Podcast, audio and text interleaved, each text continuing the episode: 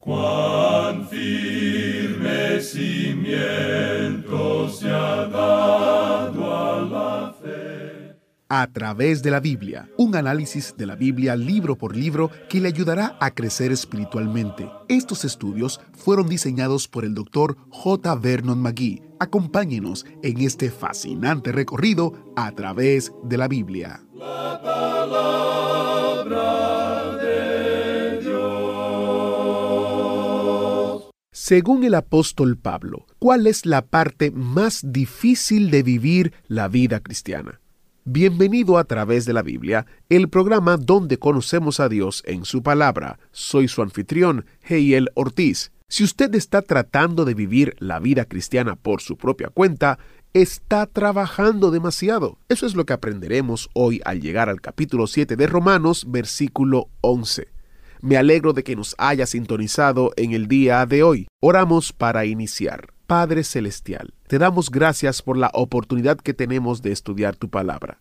Te pedimos que nos ayudes a entregar nuestros corazones y nuestras vidas completamente a ti. Enséñanos lo que significa vivir fortalecidos por tu Espíritu. En el nombre de Jesús oramos. Amén. Ahora iniciamos nuestro recorrido bíblico de hoy con las enseñanzas del Dr. Magui, en la voz de nuestro hermano Samuel Montoya.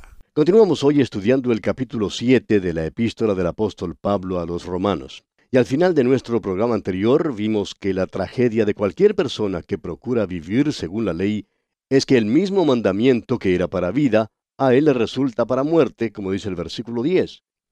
Y el apóstol Pablo escribe en el versículo 11 y dice, porque el pecado, tomando ocasión por el mandamiento, me engañó y por él me mató.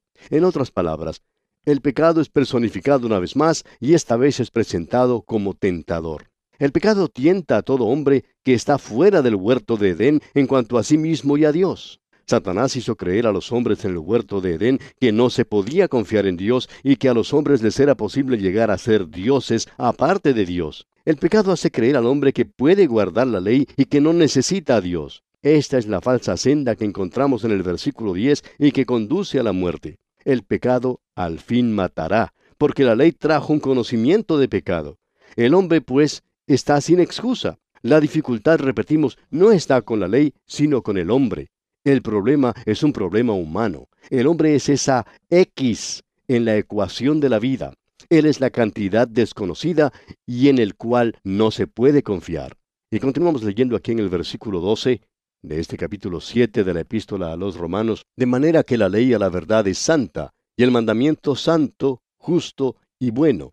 En este versículo, Pablo reitera su tesis de que no hay defecto en la ley. Es santa porque expresa una parte de la voluntad de Dios. Es una revelación de Él mismo. Los requisitos de la ley son justos porque en el guardarlos hay gran recompensa. Los requisitos son buenos en que no hay ninguna intención mala detrás de ellos. Pablo nunca desestimó la ley, sino que más bien la honró.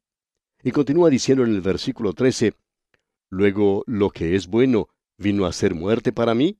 En ninguna manera, sino que el pecado, para mostrarse pecado, produjo en mí la muerte por medio de lo que es bueno, a fin de que por el mandamiento el pecado llegase a ser sobremanera pecaminoso. Esta es una paradoja extraña. ¿Es acaso una perversión de una buena cosa? El mandamiento fue totalmente incapaz de comunicar la vida. El hombre necesita tener recurso a una ayuda desde afuera porque el mandamiento intensificó lo terrible que es el pecado. Y el versículo 14 nos dice, porque sabemos que la ley es espiritual, mas yo soy carnal, vendido al pecado. Es aquí donde la lucha personal del apóstol Pablo empieza propiamente. Fíjese usted en el uso de las palabras nosotros y yo. La palabra sabemos indica que hubo un acuerdo general entre los creyentes en cuanto a esto. Ahora, la ley es espiritual en el sentido de que fue dada por el Espíritu Santo. Es parte de la palabra de Dios. El mismo apóstol Pablo en su primera carta a los Corintios capítulo 10, versículo 4, llama a la roca espiritual.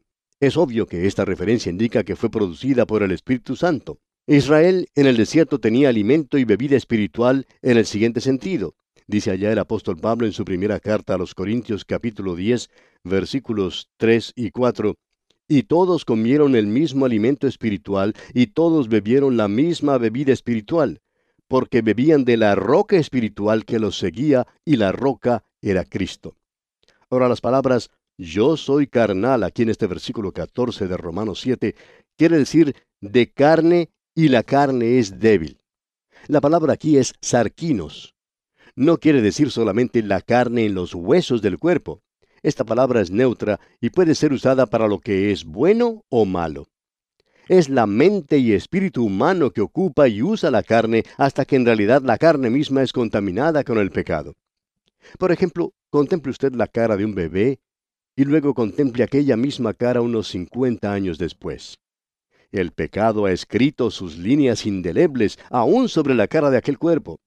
La carne es inerte y no tiene ninguna capacidad o posibilidades hacia Dios. Es dominada por una naturaleza pecaminosa, las ramificaciones de la cual penetran en los huecos más profundos del cuerpo y de la mente.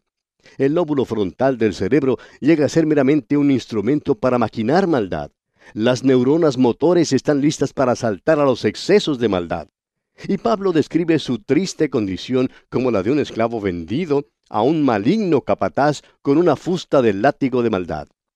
Veamos ahora la lucha de un alma salvada. Veamos el versículo 15.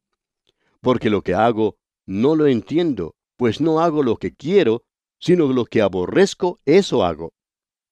Aquí tenemos, amigo oyente, las dos naturalezas del apóstol Pablo en pleno conflicto entre sí y en la misma manera las naturalezas de todo creyente. Este conflicto continúa a través de todo este capítulo.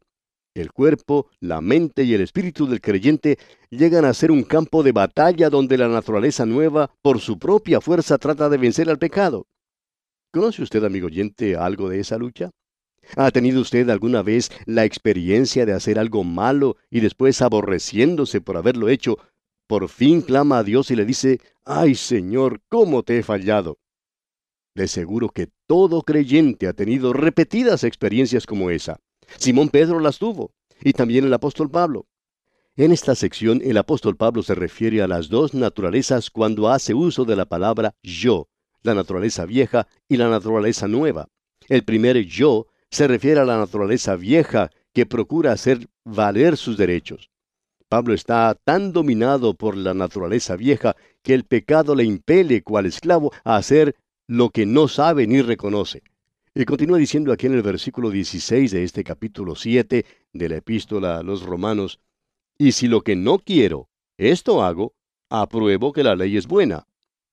Cuando la naturaleza vieja viola el mandamiento, en este caso se trata de la codicia, entonces la naturaleza nueva se pone de acuerdo con la ley de que tal violación es mala.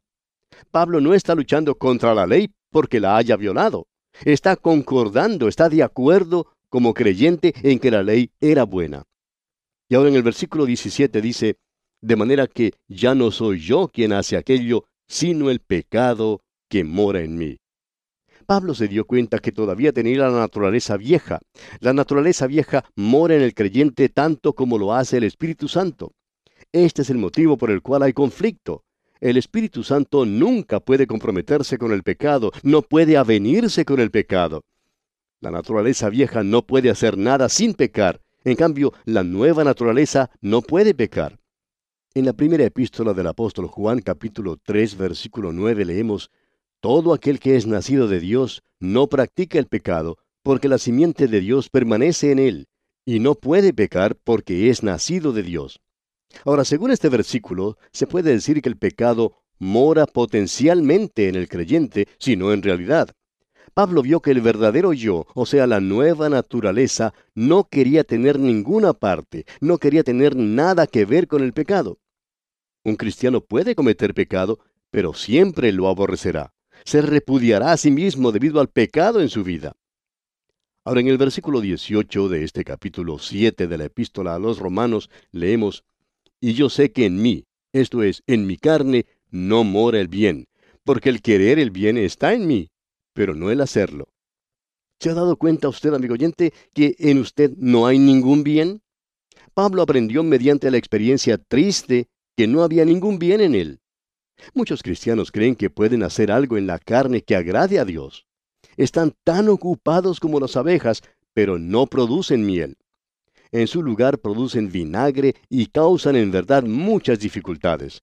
Trabajan en los comités, llegan a ser presidentes de las juntas y tratan de manejar la iglesia. Están ocupados y creen que agradan a Dios, pero no tienen ninguna relación vital con la persona de Cristo. La vida de Él no se vive en ellos, no se ve en ellos. Tratan de hacer todo con sus propias fuerzas por medio de la carne. No han aprendido como Pablo aprendió que yo sé que en mí, esto es en mi carne, no mora el bien. Permítame hablarle de una manera personal, amigo oyente. Cualquier cosa que yo haga en la carne, Dios aborrece, Dios no la acepta. ¿Ha aprendido usted ese hecho, amigo oyente? Es una gran lección. Pablo la aprendió. Recordemos las palabras del Señor Jesucristo allá en el Evangelio según San Juan capítulo 3, versículo 6, cuando dijo, Lo que es nacido de la carne, carne es. Y amigo oyente, eso es todo lo que será, carne. No puede ser otra cosa. Luego en la primera carta del apóstol Juan capítulo 3, versículo 9 leemos, Todo aquel que es nacido de Dios no practica el pecado. Cuando aceptamos a Jesucristo como nuestro Salvador, recibimos una nueva naturaleza. Esa naturaleza nueva no comete pecado. Cuando yo peco, amigo oyente, es la naturaleza vieja la que actúa. El apóstol Pablo, como fariseo orgulloso, podía jactarse de que tenía muchas cosas en las cuales gloriarse. Y cuando escribió su carta a los Filipenses capítulo 3 versículos 4 al 6 les dijo, aunque yo tengo también de qué confiar en la carne. Si alguno piensa que tiene de qué confiar en la carne, yo más. Circuncidado al octavo día, del linaje de Israel, de la tribu de Benjamín, hebreo de hebreos. En cuanto a la ley fariseo, en cuanto a celo, perseguidor de la iglesia, en cuanto a la justicia que es en la ley, irreprensible pero la luz blanca del cielo ha resplandecido en su alma y le hace ver que está perdido. Todo es pérdida. No hay ni una cosa buena. Este versículo es la respuesta del apóstol Pablo a quienes esperan exprimir algunas gotas de bondad del hombre natural. Léalo y dése cuenta de eso. Pablo descubrió que no hay ningún bien en la naturaleza vieja y tampoco poder alguno en la nueva naturaleza. La nueva naturaleza quiere servir a Dios, pero el hombre carnal es enemistad contra Dios y no está sujeto a la ley. La nueva naturaleza no tiene ningún poder en sí misma, y allí es donde muchos cristianos se equivocan. Al principio de mi vida cristiana yo estaba tan seguro de que sí iba a vivir para Dios. Pero luego descubrí que no podía hacerlo. No tuve éxito alguno. Creía que me sería posible vivir la vida cristiana yo mismo. Y amigo oyente, hay dos equivocaciones grandes que los cristianos hacen muchas veces y son las siguientes. Primero, creen que pueden vivir la vida cristiana mediante sus propias fuerzas. Y en segundo lugar, creen que la nueva naturaleza tiene algún poder. Un evangelista siempre puede lograr que sus oyentes manifiesten públicamente sus decisiones en una reunión pero tememos que hasta un 90% de las decisiones que se hacen en nuestras iglesias hoy en día han sido hechas por hermanos que no han podido vivir una vida cristiana. Cuando pasan adelante respondiendo al llamamiento del evangelista, se están diciendo, quiero vivir para Dios, quiero hacerlo mejor. Cuando el evangelista dice, todos los que quieren vivir para Dios, favor de alzar la mano, o, todos los que quieren andar más cerca de Dios y quieren entregar sus vidas a Dios, favor de pasar adelante. Todos tienen que responder. Todo cristiano quiere lo que ofrece el evangelista. La nueva naturaleza mía dice, por supuesto que me gustaría tener buen éxito en vivir para Dios. Sin embargo, no hay ningún poder en la nueva naturaleza, y aquí es donde muchos hermanos tropiezan. Algunos ya tienen años que van pasando adelante en las reuniones cada vez que se da una invitación, pero sin lograr nada. Simplemente pasan adelante nada más. Nunca pueden lograr así lo que quieren hacer. El comentarista Dr. Newell, en su manera concisa, declara lo siguiente. Me es posible el querer, pero no el hacer. No podemos ni siquiera hacer el bien que deseamos hacer. Lo único bueno de lo cual la religión se jacta es meramente una creencia en algo que se desea. Muchos llamamientos se hacen hoy en día a la voluntad del hombre. Ciertamente el hombre puede desear hacer algo, vivir de cierto modo, de cierta manera, puede determinar y prometer, pero ¿dónde está el verdadero desempeño? Debe haber la acción correspondiente al deseo. Bien, leamos ahora el versículo 19 de este capítulo 7 de la epístola a los romanos. porque no hago el bien que quiero, sino el mal que no quiero, eso hago. Amigo oyente, ¿sabe usted algo del contenido de este versículo? Es una descripción de un cristiano anormal o deficiente. Este versículo no sirve para describir la vida más tarde del apóstol Pablo como misionero. Este pasaje es acerca de un hombre que todavía lucha en su propia fuerza para producir una vida que agrade a Dios. Su naturaleza nueva se retira. Su vida es una vida de derrota. Al parecer, no hubo gozo en la vida del apóstol Pablo inmediatamente después de la experiencia en el camino a Damasco, donde estuvo tres días sin ver y no comió ni bebió, como leemos allá en el libro de los Hechos de los Apóstoles, capítulo 9, versículo 9. Ahora, este versículo 19 aquí en el capítulo 7 de la epístola a los romanos revela el contraste y el conflicto entre las dos naturalezas del creyente. Todo creyente tiene que inclinar la cabeza en vergüenza y disgusto al ver una descripción de sí mismo en el pasado. Es trágico de veras si esta es la decisión presente de un creyente.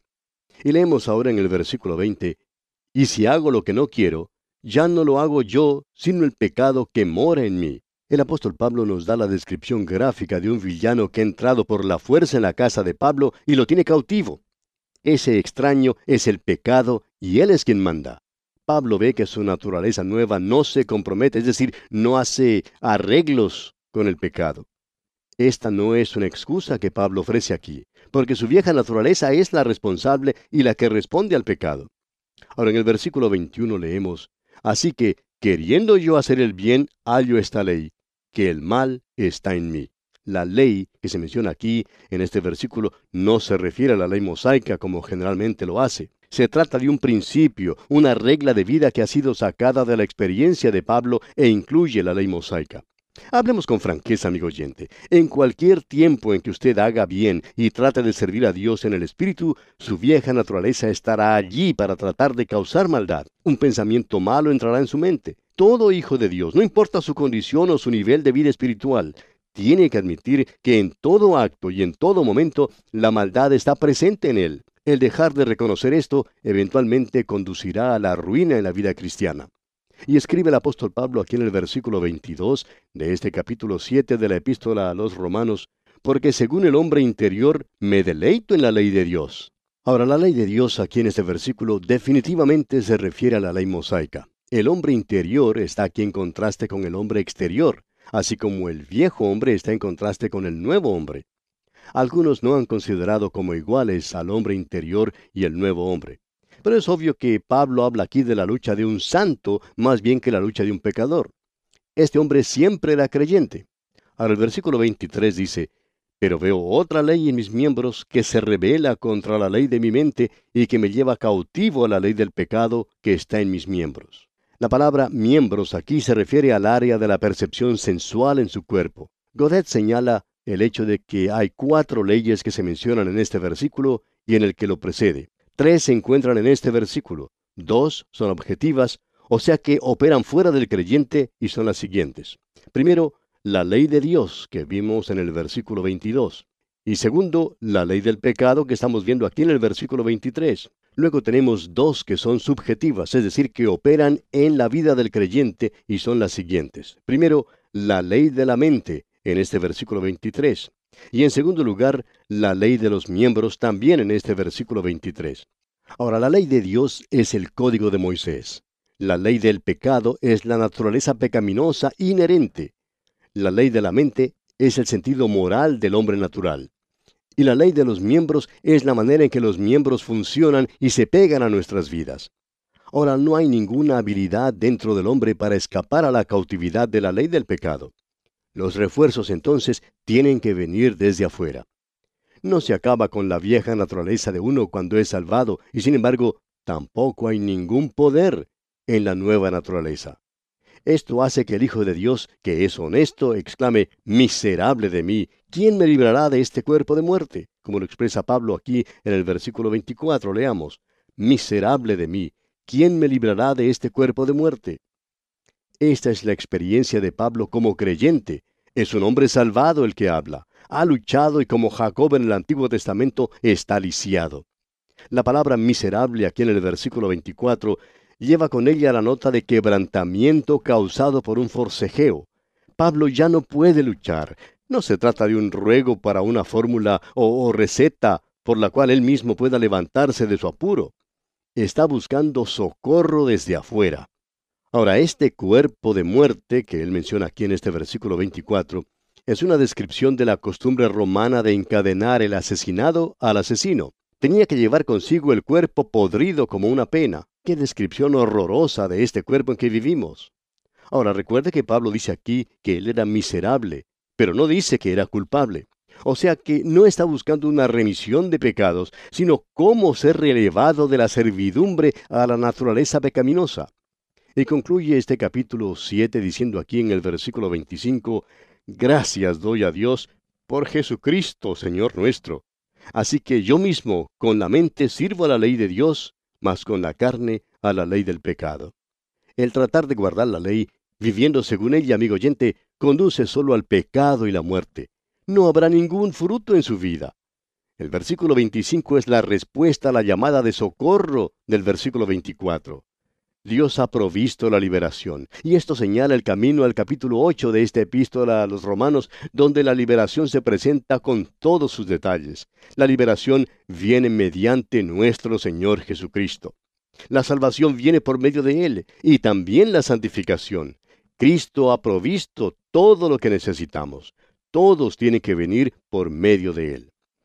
El apóstol Pablo concluye este capítulo resumiendo el conflicto que comenzó a describir allá en el versículo 7. Y aquí tiene usted el gran principio. Hay dos naturalezas en cada creyente. La naturaleza vieja solo puede servir a la ley del pecado. La naturaleza nueva, por su parte, puede servir solamente a la ley de Dios. Ahora, una sola será preeminente en la vida del creyente. Y así concluimos, amigo oyente, nuestro estudio de este capítulo 7 de la epístola del apóstol Pablo a los romanos. En nuestro próximo programa, Dios mediante, entraremos a estudiar el capítulo 8, donde el apóstol Pablo nos presenta al único que nos puede librar, y este es el Espíritu Santo de Dios. Le invitamos pues a acompañarnos mientras recorramos el capítulo 8 de esta epístola a los romanos. Será pues hasta nuestro próximo programa, amigo oyente, que el Señor le bendiga ricamente. Muchas gracias Samuel Montoya por dirigirnos durante este tiempo de estudio. Si usted no está en una relación salvadora con Cristo, es nuestro fuerte deseo que tenga esa experiencia en su vida. ¿Le gustaría saber más de cómo usted puede tener una relación personal con Dios por medio de su Hijo? Visite a través de la biblia.org y haga clic en la foto que dice Cómo conocer a Dios. Hemos recopilado recursos que están disponibles para usted como descarga gratuita. Si quisiera copias impresas de los recursos, llámenos y con mucho gusto se lo enviamos por correo postal sin costo alguno. El número es 1-800-880-5339. Soy Heiel Ortiz y si Dios lo permite estaré con ustedes en una próxima entrega de su programa a través de la Biblia. ¿Fue de ayuda para usted el estudio de hoy? ¿Desea enviarnos algún comentario de lo que ha estado escuchando? Entonces escríbanos, no espere más. Nuestro correo electrónico es atv@transmundial.org. atv@transmundial.org. Si desea recibir las notas y bosquejos de lo que estamos estudiando, suscríbase gratis en nuestra página en internet a través de la Biblia .org barra notas a través de la biblia.org barra notas. Hemos llegado al final por el día de hoy. Díganos, ¿fue de ayuda para usted el estudio de hoy? ¿Desea enviarnos algún comentario acerca de lo que ha estado escuchando? Entonces escríbanos, no espere más. Si desea recibir las notas y bosquejos de lo que estamos estudiando, suscríbase gratis en nuestra página en internet a través de la biblia.org barra notas. A través de la biblia.org barra notas. Si desea escuchar nuevamente el programa o si se perdió alguno de ellos, visite a través de la biblia.org. Repito, a través de la biblia.org o escriba al correo electrónico atv@transmundial.org. atv@transmundial.org. a través de la Biblia.